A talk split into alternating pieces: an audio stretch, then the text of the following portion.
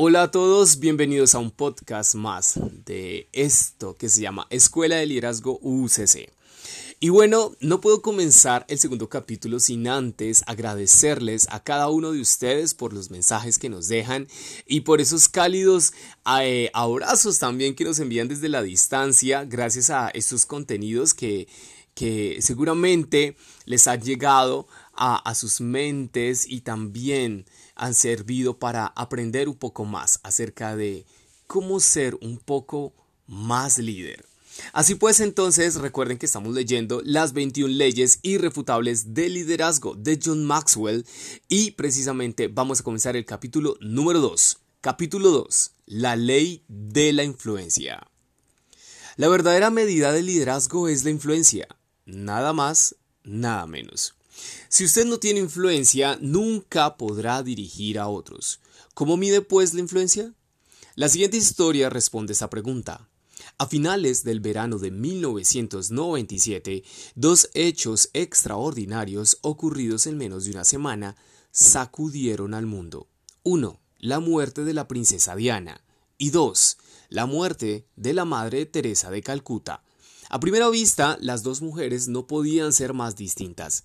Una de ellas era una esbelta, joven, encantadora princesa de Inglaterra, que se desenvolvía en la más alta sociedad mientras que la otra, precisamente la ganadora del Premio Nobel de la Paz, era una pequeña y anciana monja católica nacida en Albania, que servía a los más pobres de Calcuta, en India.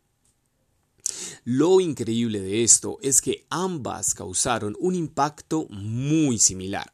Según los resultados de una votación publicados por el Daily, Mail de Londres, la princesa Diana y la Madre Teresa recibieron el primer y segundo lugar, respectivamente, de las personas más humanitarias del mundo. Eso es algo que no sucede a menos que se tenga mucha influencia. ¿Cómo alguien como Diana llegó a ser considerada en la misma forma que la Madre Teresa? Ella mostraba el poder de la influencia.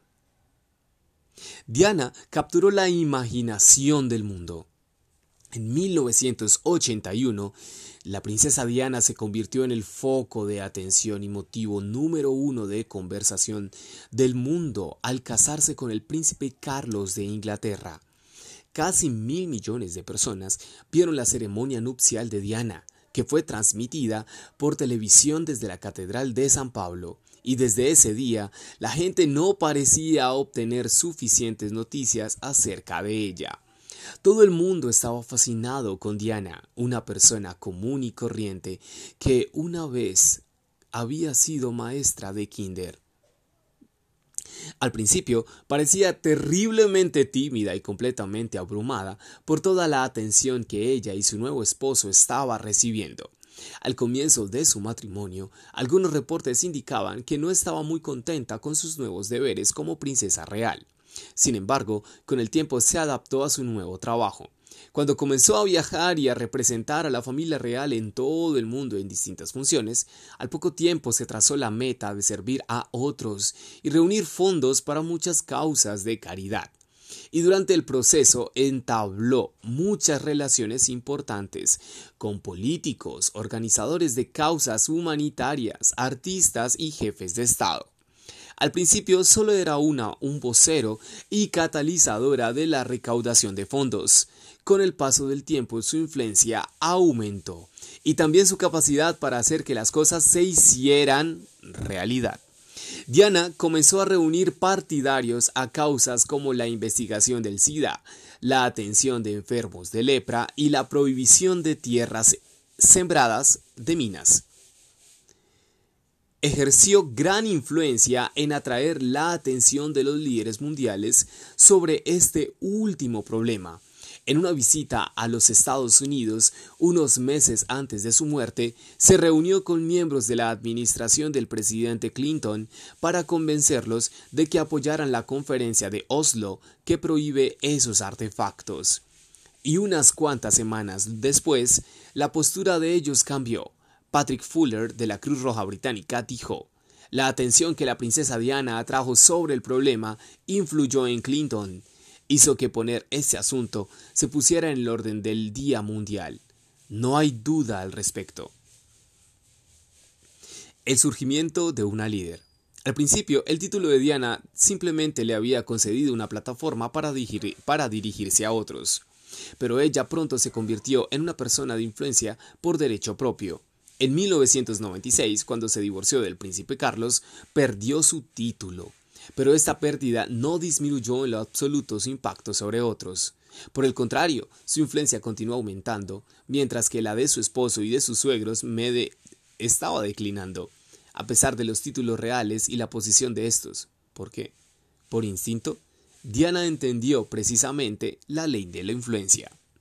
Irónicamente, aún en su muerte, Diana siguió influyendo a otras personas cuando su funeral fue transmitido por televisión y por radio, BBC.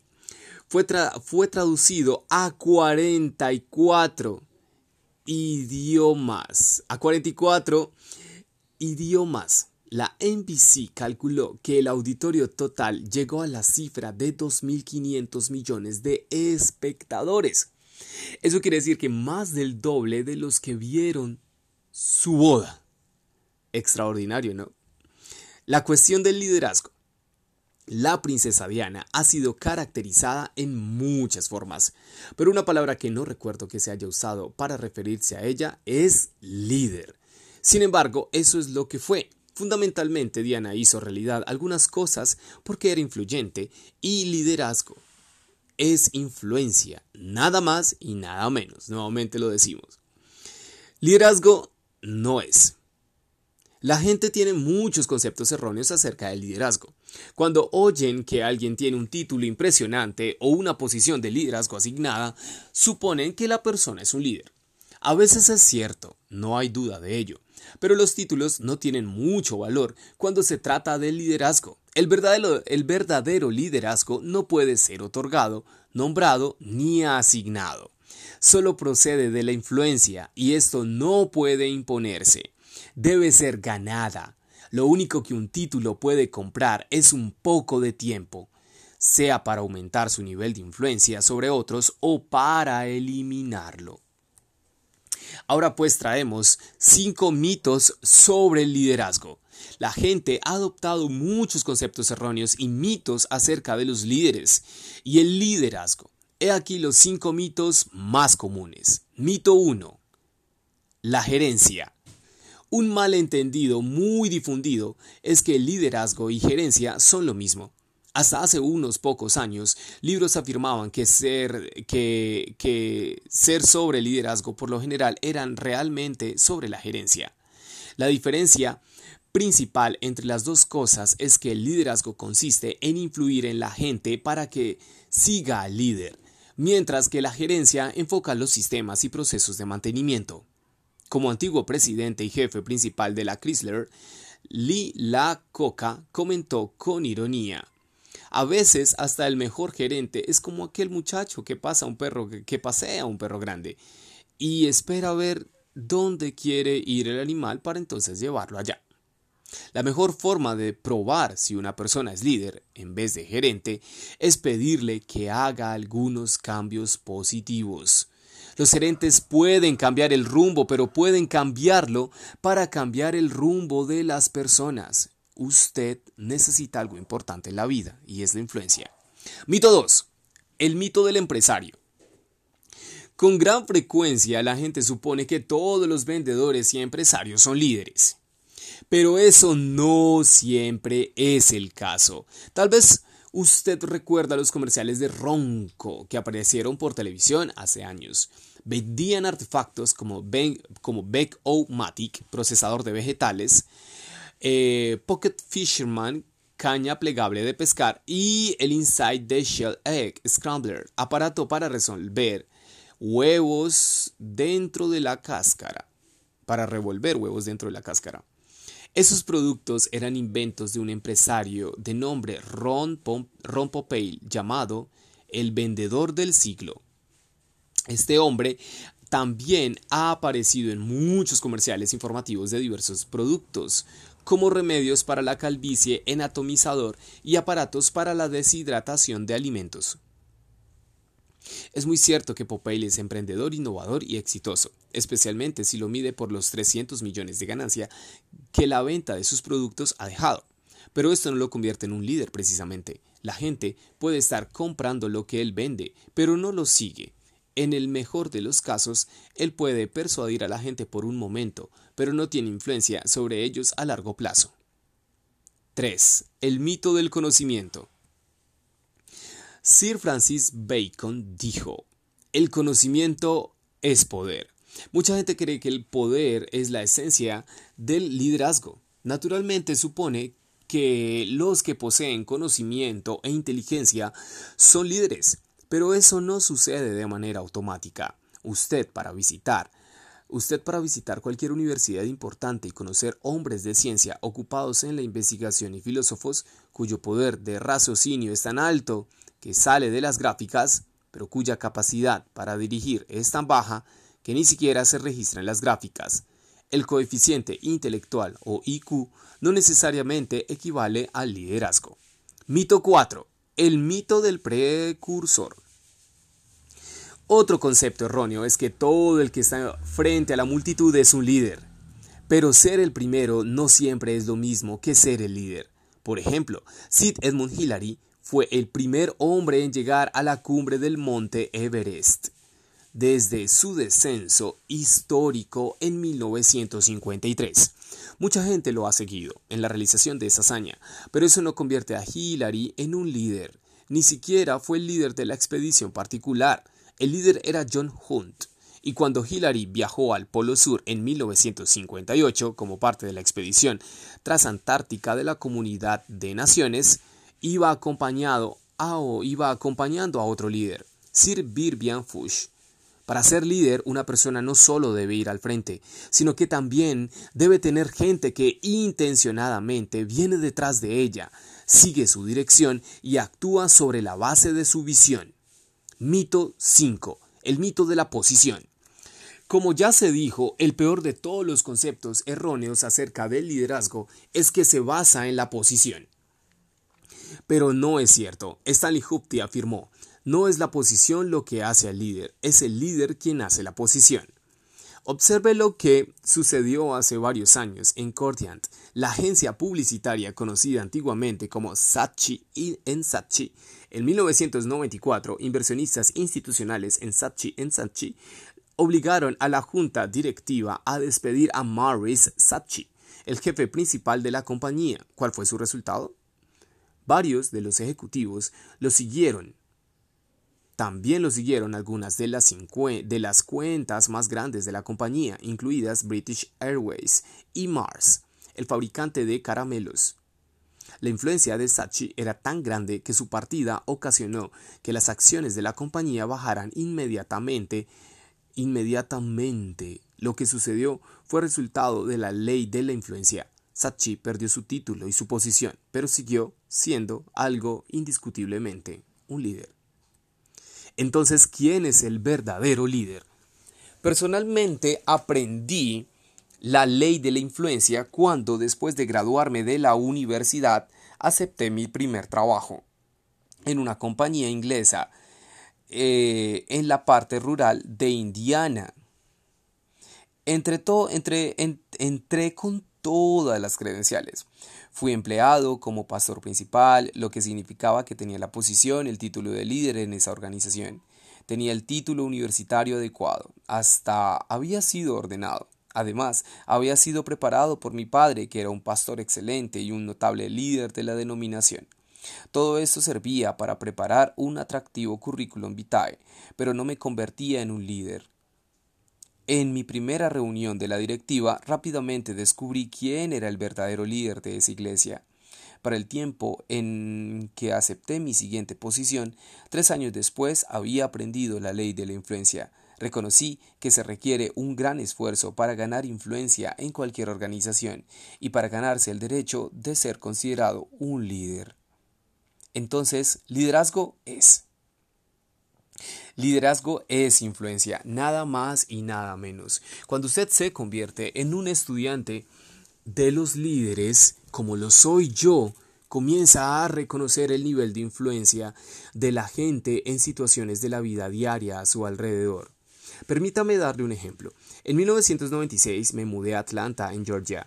En ese mismo año, Dan Rivers fue nombrado director de los Falcons de Atlanta de la NFL, de la National Football League. Esto me, complació muchísimo. Reeves es un excelente entrenador y líder. Aunque acababa de dirigir a los Giants de New York, Reeves adquirió su reputación como director de los Broncos de Denver. Desde 1981 hasta 1992 acumuló un récord excelente de 117 a 79-1. Ganó tres apariciones en los Super Bowl y recibió tres veces los honores del director del año de la NFL. A pesar del buen éxito de Reeves en Denver, no siempre las cosas le resultaron pan comido. Se sabe que tuvo desacuerdos con el quarterback, jugador de defensa, John Elway, y con el subdirector del equipo, Mike Shanahan. ¿Cuál fue la razón del problema? Se dice que la temporada de 1989, Shanahan y Elway a veces trazaban su propio plan de juego ofensivo y pasaban por alto los deseos de Reeves. No sé si esto fue cierto, pero sí lo fue. Era Shanahan, no Reeves, quien ejercía mayor influencia sobre el quarterback de los Denver. No importaba que Reeves llevara el título y la posición de director del equipo, ni siquiera importaba lo buen director que Reeves era. Shanahan era un líder más influyente en la vida de quarterback y liderazgo es influencia. Shanahan dejó a los Broncos a los Broncos al final de esa temporada, pero regresó en 1995 como director del equipo. Ahora tenía el título de lo que evidentemente había sido ya en términos de influencia para algunos de los jugadores, obviamente su líder. Y ese liderazgo ahora ha dado buenos resultados. En enero de 1998 llevó a la franquicia de los Broncos de Denver y al quarterback John Elway a su primera victoria en el Super Bowl. Liderazgo sin fuerza. Admiro y respeto el liderazgo de mi buen amigo Bill Hybels, pastor principal de la iglesia Winslow Creek Community Church en el sur de Barrington, Illinois, la iglesia más grande de Norteamérica. Bill dice que él cree que no hay empresa de más intenso liderazgo en la sociedad que la iglesia.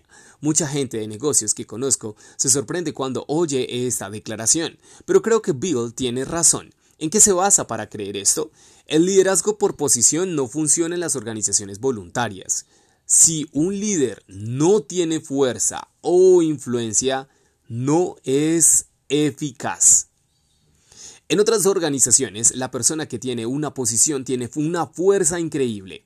En la milicia, los líderes pueden usar su rango. Y si todos los demás falla, se manda a la gente a la cárcel militar. En los negocios, los jefes tienen una tremenda fuerza en forma de salario, beneficios y emolumentos. La mayoría de los seguidores son muy cooperadores cuando su sustento está en juego. Sin embargo, cosa distinta es en las organizaciones voluntarias o ONGs. Bueno, por ejemplo, las iglesias. Lo único que funciona es el liderazgo en su forma más pura. Lo único que ayuda a los líderes es su influencia. Y como observó Harry A. Overstreet, precisamente, él dice, la esencia misma de todo poder para influir estriba en hacer que la otra persona participe. Los seguidores en organizaciones voluntarias no pueden ser obligados a subir a bordo si el líder no ejerce ninguna influencia sobre ellos. No lo seguirán. Cuando compartí esta observación con un grupo de unos 150 jefes principales de la industria automovilística, vi cómo se encendían bombillas en toda la sala. Y cuando les di un consejo, realmente se emocionaron. Voy a compartir con usted ese mismo consejo. Si usted es una persona de negocios y realmente quiere descubrir si su gente puede dirigir, mándelos a ofrecer voluntariamente su tiempo al servicio de la comunidad. Si pueden lograr que algunas personas los sigan mientras sirven en la Cruz Roja, en un asilo de United, de United Way o en una iglesia local, entonces ya sabe que realmente tiene influencia y capacidad de algo importante en la vida, liderazgo. De comandante a soldado raso y de soldado raso a comandante en jefe. Una de mis personas favoritas que ilustra precisamente la ley del liderazgo es esta persona y tiene que ver precisamente con Abraham Lincoln en 1832. Años antes de convertirse en presidente, el joven Lincoln reunió un grupo de hombres para combatir en la guerra de Jack Buck contra el indio Black Hawk halcón negro. En esos días, las personas, eh, la persona que reunía una compañía voluntaria para la milicia, por lo general, se convertía en su líder y asumía el rango de comandante. En este caso, Lincoln obtuvo el rango de capitán. Pero Lincoln tenía un problema. No sabía nada de milicia, no tenía experiencia militar y no sabía nada acerca de tácticas. Tenía dificultad en recortar los procedimientos militares más sencillos. Por ejemplo, un día iba marchando con varias docenas de hombres a lo largo de un campo y debía guiarlos a través de una puerta hacia otro campo, pero no supo cómo hacerlo. Al referirlo luego el incidente, Lincoln dijo, ni por, ni, mi, ni por mi propia vida puedo, pude recordar la palabra de mando correcta para que los soldados de mi compañía se pusieran uno detrás del otro. Finalmente, cuando acercábamos a la puerta, grité, esta compañía romperá filas por dos minutos y luego formará filas otra vez al lado de la puerta. Con el paso del tiempo, el nivel de influencia de Lincoln sobre otros en la milicia en realidad disminuyó. Mientras otros oficiales se destacaron y obtuvieron rango, Lincoln comenzó a ir en dirección opuesta. Comenzó con el título y la posición de capitán, pero esto no le sirvió de mucho. No pudo superar la ley de la influencia. Al final de su servicio militar, Abraham Lincoln encontró su lugar propio o adecuado cuando alcanzó la categoría de soldado raso. Afortunadamente para Lincoln y para el destino de nuestro país, de Estados Unidos, Lincoln llegó a superar su incapacidad de influir en otros, siguió su tiempo en la milicia y tuvo trabajos más bien mediocres en la Asamblea Legislativa del Estado de Illinois y en la Cámara de Representantes de Estados Unidos. Pero con el tiempo y con mucho esfuerzo y experiencia personal, se convirtió en una persona de impacto e influencia notables. Este es mi proverbio favorito del liderazgo y se los voy a dar. El que se cree líder y no tiene seguidores, solo está dando un paseo. Si usted no puede influir en otros, estos no lo seguirán. Y si ellos no lo siguen, usted no es un líder. Esa es la ley de la influencia.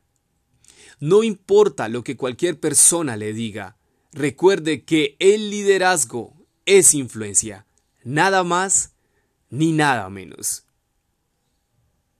Bueno muchachos, muchísimas gracias por estarnos acompañando en este segundo capítulo, La ley de la influencia. ¿Eres tú un líder influyente? ¿Cómo, ¿Cómo crees que las personas te siguen? ¿Las personas te siguen por convicción o por algo de más? Si te siguen por convicción y por propósito, eres un líder de influencia. Así pues, entonces muchachos, espero que nos podamos escuchar, seguir encontrándonos en estos podcasts y ya se viene el tercer capítulo, la ley del proceso. Nos vemos y nos escuchamos pues. Adiós.